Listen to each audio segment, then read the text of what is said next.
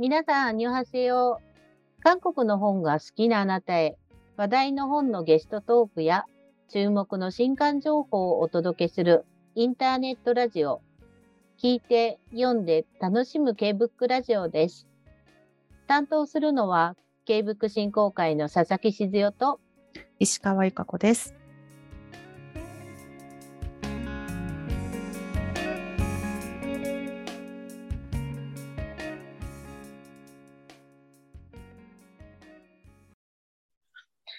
7月最後の配信は、私これ訳しましたをお届けします。お招きしたのは、キム・エランチョ飛行機雲、キム・ヘジンチョ君という生活が刊行され、そして8月下旬には、イム・ソルア著最善の人生も刊行予定と、3冊続けて翻訳本が出る、翻訳者の古川彩子さんにお越しいただきました。古川さん、こんにちは。ようこそお越しくださいました。こちらこそありがとうございます。今日はよろしくお願いいたします。はい、よろしくお願いします。まずは3作連続での観光、おめでとうございますと言うべきでしょうか。おめでとうというか、ちょっとヒヤヒヤでしたけれども。ヒヤヒヤでしたか？ありがとうございます。いいえ、はい。なので、今は、ちょうど最後の3作目、もしかして最終構成あたりでしょうか？もう一段落しているところですか？ちょうどお返しして、うん、で今次の作品に取り掛かってるところです。そうですか、はい、なるほど。お仕事続く、もういいことです。何よりでございます。ありがとうございます。はい。ではですね、今日はね、あの、そう、せっかくその3作品が、あの、出るということで、3作品について、それぞれお話をちょっと伺っていきたいと思うんですけれども、はい、まずは最初に出たのが飛行機雲ですね。えっと、キム・エランさんの作品は、走れ親父殿の、えっと、外は夏？そうですね。そして3作目なんですけれども、今回の作品、それから、キム・エランさんという作家さんについてね、古川さんが知っていること、ぜひね、皆さんに教えていただければと思うんですけど、今回の作品いかがなんでしょうか？はい。えっと、そうですね、まあ、3作目ということで、飛行機雲、ただ、あの実は韓国で出版されたのは、ちょうど10年前の2012年になるんですね。はい。はい。で、あの、まあ、彼女のデビュー作の走れ親父殿が、まあ、98年にあったあの東アジア経済危機、韓国では IMF 危機ってよく言ってますけどね、まあ、あれにこう翻弄される10代の若者っていうのが描かれてて、で、まあ、そこからちょっと10年ぐらい経って、今回のこの飛行機雲っていうのは、そのそうですね、10年後ぐらいの韓国社会を生きる、まあ、20代から30代に成長した若者たちのお話っていうふうになるんですね。うん、なのでこう登場する人物とか出来事っていうんですかねもう実際にあったような事件とか、うん、出来事とかっていうのがこう背景というかモチーフになっているっていうのがまあ特徴かなというふうに思います。うん、うん、そっか私もごめんなさい読み始めてまだねえっと全部が読み切れてはいなかったんですけど、やっぱりなんか、キム・エランさんらしいっていうのかな。やっぱり特徴がありますよね。なんてそう、な、あの、まあ、なんて言ったらいいのかな、うん、あの、彼女、大学生の時にね、デビューしてっていう、うん、まあ、なので、ずっとあの、万年作家、末っ子作家っていうふうにずっと言われ続けてきましたけど、あの、まあ、もう今万年っていうようなね、まあ、年ではないんですけれども、うんうんうん、ただ彼女はあの大学時代の専攻が、えっと、喜劇の脚本を書くっていうのを専攻されてたらしいんですね。なのでこうお芝居それもコミカルなお芝居の脚本家になるのが夢だったっていうところがやっぱりその今書かれてる作品とやっぱちょっとリンクするところがうん、作風っていうんですかね、あるのかなっていう気はしてますね。ちょっとこう悲しい出来事とかもユーモアで包み込むみたいな、うん、そういうのが特徴かなと。うん、そっか。だけどその喜劇、まあ劇っていうのを目指してたっていうことなのかな。だからすごくこう情景とかがすごくこうリアルに、うん、あの、あイメージできるみたいなところの文体が特徴なのかな。走り親父殿読んだ時もすごくなんかそう思ったし、あとなんか、すごく重い内容だったりしてるけど、ちょっとリズミカルな感じだったりとかっていうのはそういうことなんですね。そうですね。なんかこう、あのリアリティっていうんですか、こう、うん。匂いとかもすごい漂ってくるような、あれは、そう、でも、なんか翻訳するときも、やっぱそこが一番、エランさんの作品訳すときはやっぱ苦労する点だったり、同じぐらいリアルって思って書けてるか、自分の文章もっていうのは結構ああー。りますね。匂いね。うんなんかすごいそう、あの、今回私も今読んでる中だと、あの、水中のゴリアテでしたかね。あはいはいこれとか読んでると、なんかもういかにもこう匂いが、い今もうこの頭の周りにこう本当にあるような雰囲う感じるっていうところがあったので、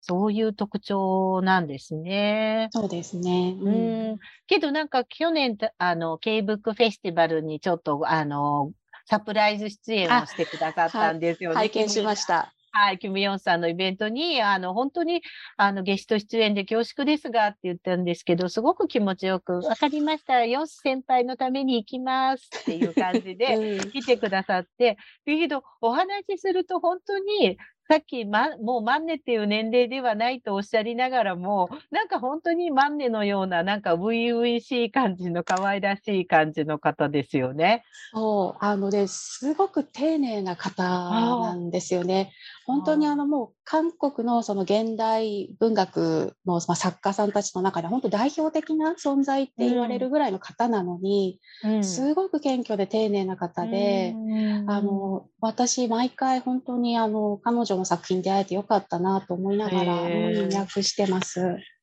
あそうなんですね。けど私たちがちょっとそういうお願いとかをさせていただいた時の返してくださるそのメールのなんていうか文面とかにもちょっとチャーミングな部分も入れつつ、だけどとても丁寧にあの返してくださるので、本当に気持ちのいいうんあの、やりとりができる、まあ、か、方だなと思いましたね。まあ、そんなにたくさんの作家さんとね、やりとりを直接させていただいてるわけではないですけど、そういう意味では貴重な作家さんだなと思います。はい。ありがとうございます。私も、あともう、もう半分ぐらいなので頑張ってあり読みがとうたいとございます。思います。ありがとうございます。いえいえいえ。しかもね、今回そういえば、あの、あの、ちょっと帯を見てびっくりしましたが、BTS の RM さんも愛読というふうに帯がついていらっしゃったんですけど、なんか、うんえっと、どこかの、えっと、動画で、うんうんうんあの、なんか、い読みましたっていうふうに、こうなんか紹介を、すごくあの読書家なんで読すよね。確かアレンさん本当って。にすごいですね。で、なんかその時に、えっと、この本を読みましたということと、うん。あと、えっと、チョン・ミョンガンさんのクジラ、その時にはい。斎藤真理子さんが訳されたはい。クジラ、あれもこれから読みますみたいな感じで2冊を紹介されてたっていうのを私も SNS を通じて知ったんですけども、うんすごいですよね。けど、ああやって本当にこう、なんていうのかな、影響力のある彼らが、あの、その、なんていうの、普通に自分が読んだ作品いいですよとか、これ読んでみたいですっていうのを、ナチュラルにこう言ってくださってるのが本当に嬉しいなと思うし、うんうんあの私たちも勉強になるので、ねこういう本あるんだっていうので、そうですよね勉強になるのですごく、うんうんありがたいなと思いますね。そうですね。じゃあ、ぜひぜひ BTS ファンの皆様も手に取っていただけるといいかもしれません。ねよろしくお願いします。はいはい。はい。では、続けて、えっ、と、2冊目、キム・ヘジンさん、君という生活についてを、あの、お伺いしたいんですけど、はいキム・ヘジンさんといえばね、娘について以来、いそう以来、ですね。2作目ですかはい、2ね。作目ですね。私、この娘についてが本当に大好きで、本当にいろんなところで紹介してくださって、本当にありがとうございました。やっぱりつい、やっぱり、あ、うん、だからなんだろう、うん、大好きだったので、大好きなので、なんだろうな、いろんな場面でご紹介をさせていただく機会があるときに、やっぱり、ざいえいえ、ついて入れちゃうんですよね。でももうちょっとバラエティ豊かに、あの、あの、紹介したいと思うので、一生懸命いろんな本を読むようにはしてるんですけれども、そういう意味では本当に、思う、あの、印象に残っている、そのヘジンさんの作品ですけれども、今回の作品はまだ私手に取れてないんですが、どういう感じのお話なんでしょうか？えー、とそうですね。娘については長編だったと思うんですけども、うん、今回はあの短編集なんですね。うん、うん、でまあ、えっと、いくつか特徴があって、えっと、どのお話も、えっと、テーマは、まあ、大体同じなんですね。うん、うん、であともう一つは主人公が2人必ず出てくる、はい、どのお話もなんですけど、名前がないんですね全員。あうん、あの原文は、えっと、いわゆる私、韓国語のな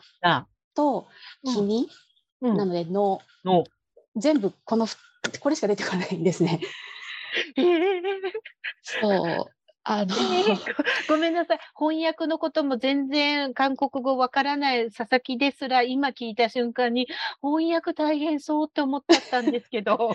そうなんですよね。で、あの、まあ、どれもなとのしか出てこなくて、で、どのお話も、そのな、私の目っていうこうフィルターを通したの、君の姿が描かれていく。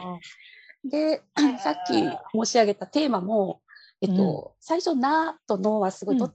どのお話でも親しい間柄として出てくるんですけど、うん、まあさまざまなこう、まあ、事情とか格差とか、そういうものによって関係が崩れていくっていうような、まあ、お話が全部詰まった短編集なんですけど。あのっていうやつで。そうでこれ多分あの、ね、佐々木さんも今わーっと思ったと思うんですけど、あの英語の愛とか言うと一緒で韓国語のなとのってそれだけだと、年齢も性別も何にもわからないじゃないですか。すごいなと思ったの今。そう。でこれをだからまずはどう解釈するべきかっていうのってただそれはキム・ヘジンさんは意図的に名前を消してやってらっしゃるわけだから、ねでなんとなくその中に、えっと、化粧がいつもより濃いとかちょっとずつ匂わせてる部分があるんだけどあの中にはそういうのが一切最後まで出てこないお話とかもあるんですね。だそうするとやっぱり役割語に一切引っ張られずに訳すっていうのは日本語では結構不可能に近いので、うん、キム・ヘジンさんの最初の意図を壊さないようにどこまで訳せるかっていうなんかそのチャレンジみたいな感じになっちゃって。へえ。うん、いやいやすごいですね。逆に言うと、それをやり終わった今、もう本になった今としては、やりきった感があるんじゃないですか？っていうか、もう今の私ではこれ以上は無理だっていううん、ところ。そうです。ただまあ、あの、本としては素晴らしかったので、あやっぱりであのその編集者の方も、うん、あのこれどうしてもやりたいというふうにやっぱり推してくださっていたものだったので、うん、うん、あの日本語で紹介したいなっていう気持ちはずっとあったので、そうですねまあまあなんとかななんとか よりしました。すごい。いや、本当に、本当に、あの、翻訳のほの字もわからない私ですら大変だっただろうなって想像がつくぐらいなので、いや、だけどやっぱりその読ませる力がある作家さんなのかな。すごい、キム・エジンさん、本当にその、いわゆる正攻法なんですよね、書き方がね。あの、なんか、ね、小道具みたいなもの一切使わずに、本当に読ませる作家なのですごいなって、うん、訳しながらまた長編とねまた別の面白さがそうですね、うん、あるなって今回そういう「な」と「の」だけで表現するっていうことは、短編でありながらも何かそこにね意図があるわけでそれが短編集になってるわけだから、楽しみですね。じゃあもう本当に古川さんがいろんなことを考えながら苦労して訳したのも想像しながらぜひあの読ませていただきたいと思います。ありがとうございます。はい、ありがとうございます。はい。そして最後が8月下旬に出るということで、最善の人生について。はい、で、これはなんかね、あの、元ガールズデイの皆さん主演で映画化もされ、ねうん、はい。プサン国際映画祭、第25回プサン国際映画祭でも何か KHT 賞というのを受賞されたとか。うん、で、歌手の IU も絶賛していたと。おお、すごいですね。ね、そうなんですよねこれあの映画はね、日本では確かあの東京国際映画祭のあのコリアンシネマウィークって文化園でやってるのありますよね。うん。あれで1日限りの上映を確か昨年、えー行ったというふうに記憶してるんですけど、そうですね。まあ、イム・ソルアさんって多分はい日本では初めてですよにね。なるのかなっていう。はい。うんまずどんな作家さんなんですか？ちょっとだけ教えてください。えっと、デビューは、えっと、詩、ポエムの方ではいデビューされた方なんですね。で、あの詩で賞を取ってデビューされた方。で、えっと、この最善の人生、まあ、これ長編小説なんですけど、うんこれでその2年後ぐらいにまた、えっと、賞を受賞されて、で、実は今年は短編で、えっと、うん。若い作家賞ってチェックトリでもはいはいはい本いっぱい売ってると思うんですけど、売ってるやつあれの大賞を受賞されたんですね。そうだ、あ、うん。けど、それぐらいまだ本当に若い作家若い方、あの若い作家賞、確かデビューして10年以内の作家の賞なので、うん。えっと、まさに今年の大賞に短編で選ばれたっていう方なので、逆にだから詩でも長編でも短編でもみんな賞を受賞されてるという、あのすごい方なんだなと。ある意味マルチな感じですねう。んそうなんです。だから、まあ、あの今ね、注目の作家なのかなって。で、あのこれ本当に偶然なんですけど、うん韓国の版元の方と話してた時に、うんその方があの自分が担当した作品ではないんだけどあの最善の人生っていういい本があるからぜひ読んでみてほしいっていうふうに私勧められたんですね。うんで早速取り寄せて読んでたんですよ。で読んでた時にああこれいいなどっか日本で紹介できないかなレジュメ書きたいなというふうに思っていたら、うんうんちょうどこのレジュメと翻訳のお話が偶然いただけたっていうああ、引き寄せちゃったんだ。もうだからもう単純なんでスケジュール的にいろいろあると思ったんですけどもこれは運命だと勝手に思い込んうん。それは運命でしょう、やっまあぱり。、そうですね。それで、まあ、あの翻訳担当させていただけることになったっていう。うんそうだったんですね。それは楽しみですね。いや、それはかなりやっぱり実力のある方、ね、その賞だけが全てではないですけど、やはりね、その賞にあの取れるだけの実力をね、認められてるっていうのは間違いないと思うし、そうなんだ。それはちょっと楽しみですね。あでも、あの、結構、お話はきついというかですね、あ、そうなんだ。あの、うんまあ、えっと、非行少女3人組のお話なので、中学生の。なるほど。あの、そうですね。で、あと、まあ、えっと、偽装転入といって、あのまあ今、韓国で実際に社会問題になっているものがあるんですけど、いわゆるその、韓国ってやっぱりすごく競争社会で、うん。学歴社会で厳しかったりするので、自分の居住地の中の学校しか本当行っちゃいけないわけなんですけど、わざと住んでない場所に住民票みたいなものを移して、そこに住んでることにして、学区外の、自分の学区外のいい学校に子供を行かせるっていうのが問題になってるらしくって、で、まあそういう社会問題とかも登場するような、うん、お話なので、またちょっと今までのとは違ううん、違う感じうん。けど逆に言うと今を、まあ、ある意味ではすごくこう反映しているような作品だっていうことですね。そういう意味ではそうでね。すね。はい。うーん。あ、じゃあこれもぜひね、注目しておきたいと思いますし、ぜひ皆さんにもね、ちょっと手に取っていただきたよろいですね。しくお願いいたします。はい。ありがとうございます。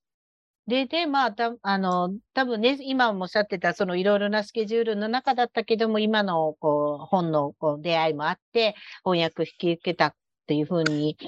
おっしゃってましたけれども、古川さんは、あの、翻訳のスタイルというのかな、何か、こうやってこう、いろんな作品がこう、重なっていったりしたときに、どういうふうに作品ごとの翻訳をしていくときに、こう、切り替えとかってどういうふうにされてるんですか？ああ、えっと、まあ、人によると本当に思うんですけど、私の場合は、あの、なんて言ったらいいのかな。こう作品の背景っていうんですかね、例えばそのまあ飛行機雲とかだとその実際にあった出来事がモチーフになってるとか、今の偽装転入だとか、まあ、そういうこう作品のこう背景うん、実際にあった出来事だとかまあ、あとその本が出た当時、韓国でその著者にインタビューした記事とかって必ず出てくるじゃないですか。はいはい。はい。なんかああいうののいわゆる、まあ、下調べに該当する部分っていうんですかね、なんかうん。それがすごいかかる時間が長いっていうか翻訳に入る前の段階が私はすごい長くって、はい。で多分あの下調べだとかっこつけて、まあ、そうしいろいろ検索するのが好きなんでしょうね。なんかこうしそのるほど。うんその作品にまつわるものについて調べる時間が私はすごい長くってえー、なでなんかそれをやってる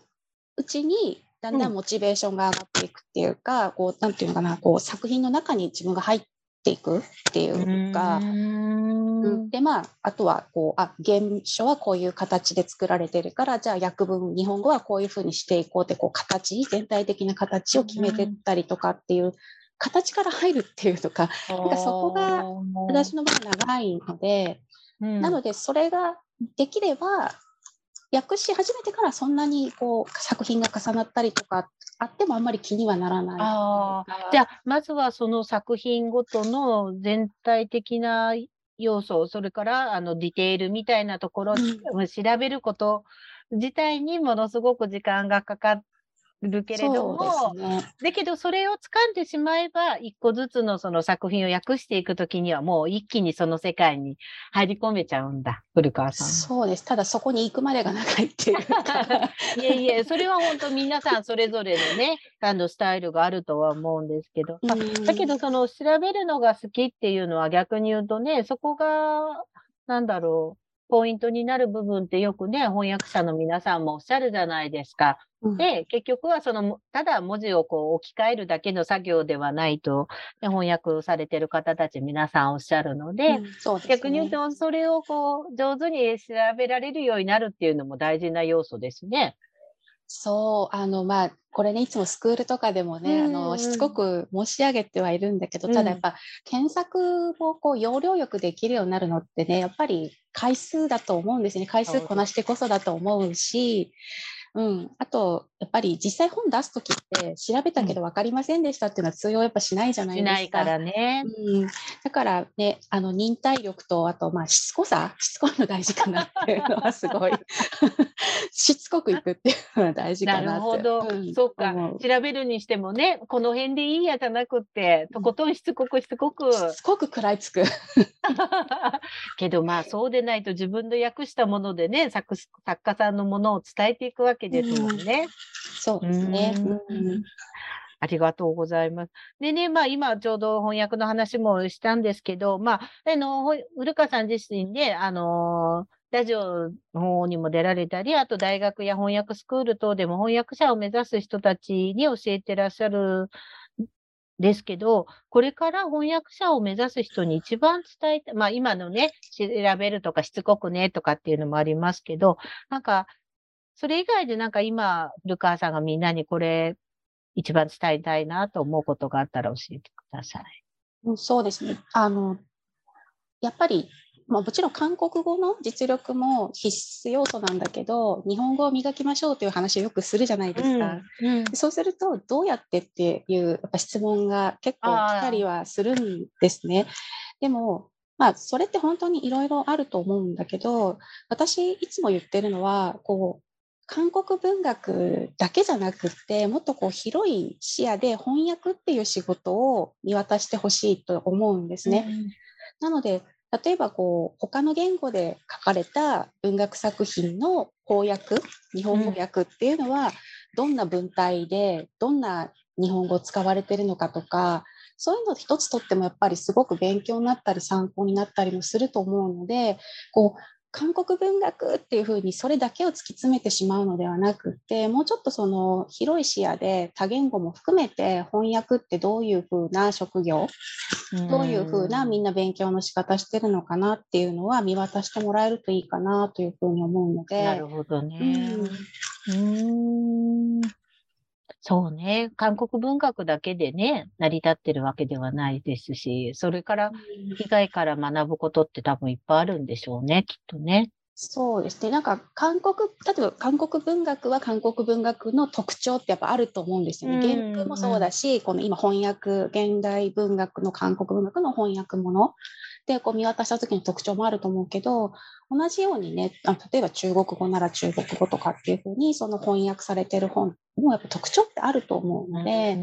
なんかね、いいところとか盗めるところとかはなるほどね、盗めたらっていうふうにもね、思いますね。うんだそうですよ。皆さん翻訳者を目指したい方、ぜひね、そういった アドバイスを、あの、肝に銘じて。いやいやいやいや。いやいや、だけどね、何をやるにしてもね、幅広い視野で見るとかってうん本当に大事なことですね。うんあり、はい、ありがとうございます。あ本当にいろいろありがとうございました。お話いただいて。で、もし、もう、あの、公表できる次回作があれば、そ教えていただあくので、もう、はい。逆にありがとうございます。はいいえいえ、ぜひ。えっと、あの、そうですね。証拠の微笑と、はい私に無害な人の著者のチェウヨンさんはい。が、はい、初めて書かれた長編ですね。明るい夜というものですね。はい。あの、これ、あの、一昨年に日韓若手文化人対談でしたっけ、うん。あの、オンユージュさんとチェウヨンさんが、あのね、スタジオとかオンラインで対談してくださった時に、チェウニョンさんが月に女4代の物語を書きたいというふうに、あのおっしゃってたと思うんですけど、まあそのお話なんですよね。うんはいでこれを一応今年の秋にご紹介できればいいなというふうに思って今翻訳してるところですので。そうですか。はいそれはそれは楽しみですね。チェウニョンさんも本当にいい作品が多いので。うん、そうです。うん本当に今で精力的に書かれてるのでね。そうですよね。本当ですよね。若手のそういう意味では本当にこう期待の方っていう感じで、韓国内でのね、位置づけもあるので、それはそれは楽しみでございます。はいはい。本当ありがとうございました。なんかね、本の紹介はもちろん、あの、皆さんに読んでいただきたい本もいっぱいあり、えもう紹介していただきましたし、翻訳のね、あの、アドバイスみたいなのもちょっといただけて、とても充実した内容でした。はい、本当に今日は貴重なお話ありがとうございました。こちらこそありがとうございました。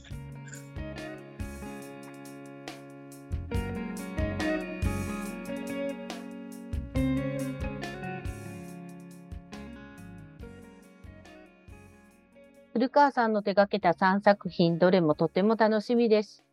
また読み終わったら、私これ読みましたのコーナーで紹介したいと思います。それでは今週の新刊とイベント情報を石川さんお願いします。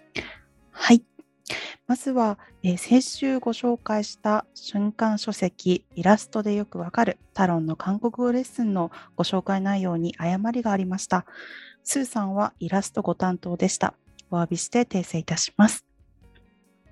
それでは1冊目からご紹介していきます。1冊目は秋書房から7月23日に刊行された地球で花だけです。こちらはチョンセラン著、スンミ役です。チョンセランさんご本人がもう二度とこれほど甘い話を書くことはできないと思いますと語る人間と宇宙人の想像を超え、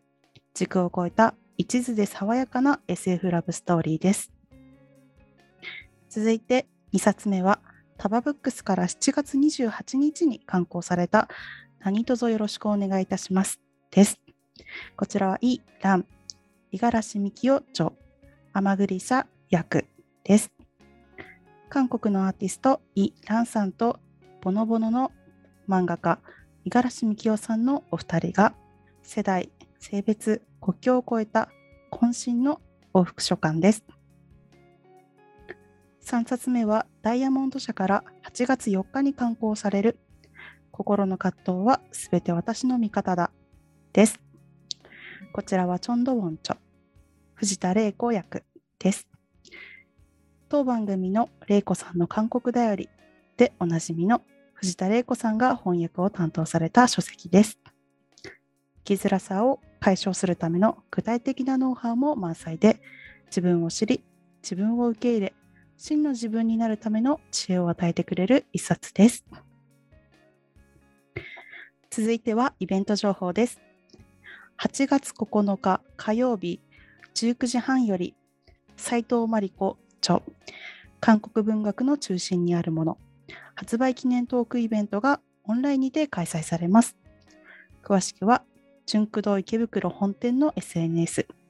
または概要欄記載の URL をご確認ください。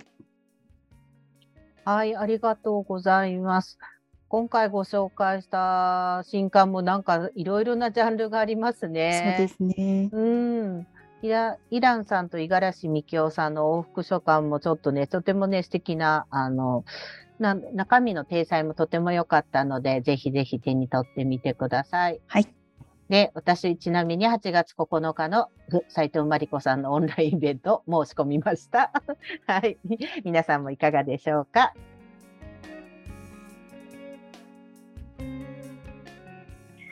？K-BOOK ラジオでは皆さんが読んだ韓国の本 K-BOOK の感想をお待ちしています。Twitter や Instagram、YouTube チャンネルのコメント欄にハッシュタグ K-BOOK ラジオをつけて感想や番組へのコメントをお寄せください。私これを見ましたのコーナーで紹介させていただきます。皆さんの感想をお待ちしています。本日の放送はこれでおしまいです。皆さん気になる本はありましたか？ぜひお近くの本屋さんに足を運んでみてください。